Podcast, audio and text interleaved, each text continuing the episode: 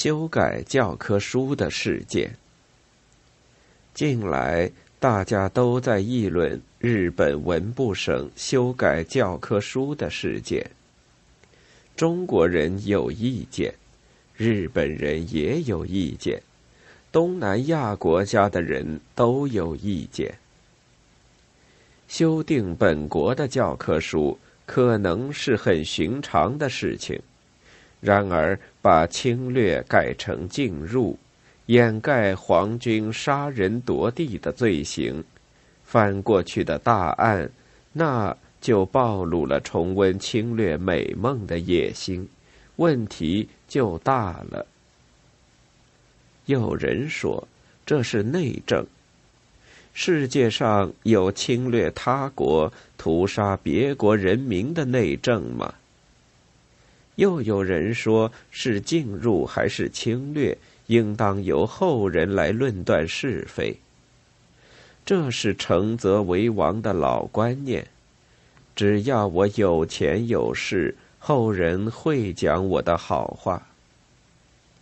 不过，我们中国人也有自己的看法。后人的眼睛是雪亮的，而且这种事也不会拖到后代等后人来解决。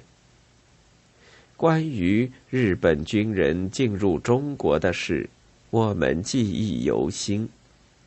进入不止一次，单从九一八开始的三十年代那一次，就造成一千万以上中国军民的死亡，也给日本人民带来莫大的灾难。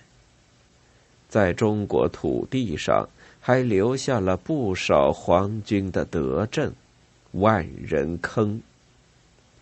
中年以上的中国人都不曾忘记日本军人的残酷暴行。日本制造的伪满洲国，等不到后人论断就垮台。听说在日本，今天还有人准备建立满洲建国之碑为他招魂。这只能说明那班人。靠搞阴谋、念咒语度日，晚景太可悲。你们要进入，中国人民一不欢迎，二无所畏惧。不过说实话，你们真的能够再像三十年代那样进入中国吗？这应该动脑筋多想一想。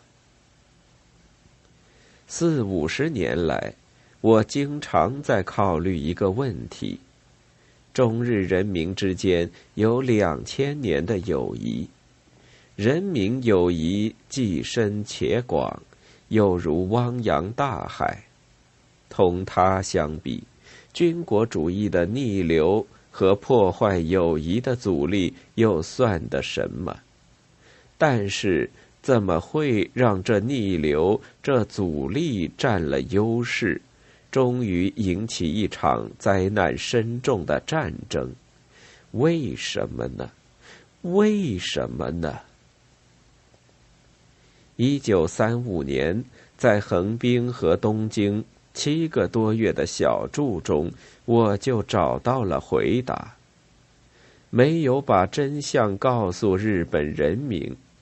人民听惯假话，受了骗。我写过一篇短文，日本的报纸讲的都是事实。我对日本报纸天天谩骂中国人的做法很有反感，便举出一些报道文章，证明他们全是无中生有。有不少日本读者受了影响。居然真的相信日本军人进入中国是为中国人谋幸福，而那班人在中国的所作所为，我却是十分清楚的。我的文章是为上海的一份杂志写的，杂志发稿前要把稿件送给当时国民党的图书杂志审查会审查。结果不准发表，理由是不敢得罪友邦。颠倒是非到了这样的程度，我不能不感觉到舆论工具威力巨大。这些事，这种情况，三十年代的日本人民大多数都不知道。他们相信宣传，以为日本人真在中国受尽迫害。而事实却是，中国人在自己的土地上，被日本军人和日本浪人当作贱民看待。究竟谁欺侮谁？我有一部中篇小说《海的梦》可以作证。单凭这一点，我的小说也要传下去，让后人知道。日本军人进入中国的所谓丰功伟绩。三十年代，我在日本很少朋友，但是我看出日本人民是正直、善良、勇敢、勤劳的优秀人民。我知道他们受骗上当，却无法同他们接近，擦亮他们的眼睛。我在横滨一位朋友家中寄宿了三个月，我看见朋友带他女儿写的寄守卫满洲的皇军的慰劳信稿，他居然相信日本占领满洲是为了赶走中国马贼，保护满洲人民，傀儡皇帝溥仪乃是真命天子。当时，日本军国主义者就是用这些荒谬的神话来教育儿童、教育青年的。无数的年轻人就这样给骗上战场，充当了炮灰。一九三五年，还有一件事情我至今没有忘记：溥仪访问日本的前夕。几个日本刑事，也就是便衣侦探，半夜里跑到东京中华青年会楼上宿舍，闯进我的房间，搜查之后，把我带到神田区警察署拘留到第二天的傍晚。我回到青年会，遇见那个中年的日本职员。只有他一个人知道我给带走的事。他和我握手，小声地说：“我知道，不敢作声，真是强盗。”惨痛的血的教训洗亮了人民的眼睛。三十年代不敢作声的人，在六十年代却站出来讲话。六十年代，我三次访问日本，寻求友谊，都是满载而归。那个时候，中日两国没有恢复邦交，阻力不小。可是到处都有欢迎的手伸向我们，在人民中间，我们找到了共同的语言。我结识了许多真诚的。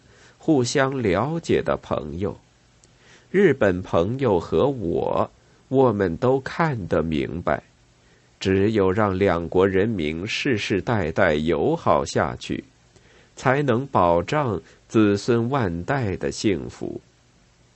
反过来，中日友谊受到破坏，两国人民都会遭逢不幸。我在杭州西湖柳浪闻莺公园里，看到日本岐阜县建立的纪念碑。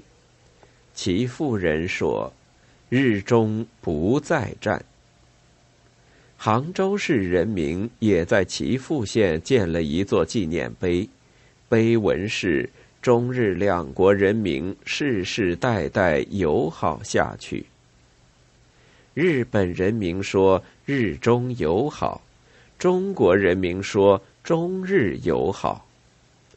中日邦交正常化十年了，人民的声音应当更加响亮。